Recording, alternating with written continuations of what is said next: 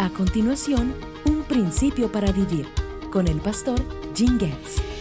Poco antes de que Jesús fuera a la cruz y entregara su vida como sacrificio por el pecado, pasó tiempo con los hombres que había elegido para ser sus apóstoles.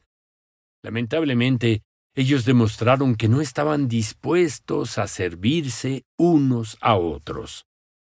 Cuando Pedro y Juan fallaron en conseguir un sirviente que les lavara los pies, ninguno de ellos se ofreció como voluntario para desempeñar ese rol. Por ello, Jesús, después de esperar hasta la mitad de la comida, tomó este papel como su servidor. Luego continuó enseñando una lección muy importante. Escucha lo que dijo. Así que ahora les doy un nuevo mandamiento. Ámense unos a otros, tal como yo los he amado. Ustedes deben amarse unos a otros. El amor que tengan unos por otros será la prueba ante el mundo de que son mis discípulos.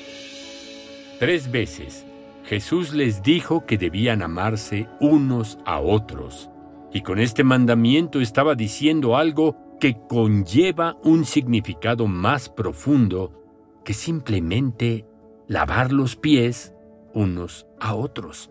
Años más tarde, Juan interpretó lo que Jesús en realidad tenía pensado esa noche en el aposento alto.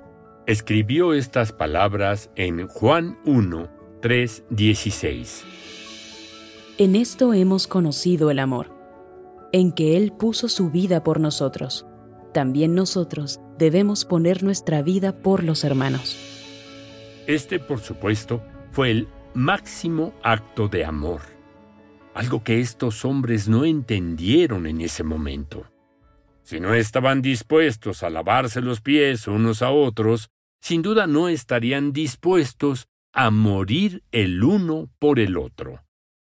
Irónicamente, Santiago, el hermano de Juan, fue el primero de los apóstoles en demostrar este tipo de amor cuando su corazón se transformó y ofreció su vida como mártir.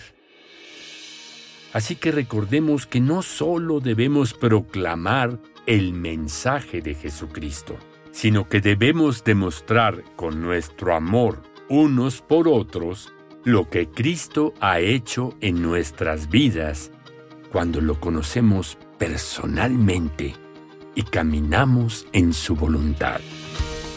Recibe más principios alentadores en tus redes sociales favoritas. Síguenos bajo el nombre Biblia QR.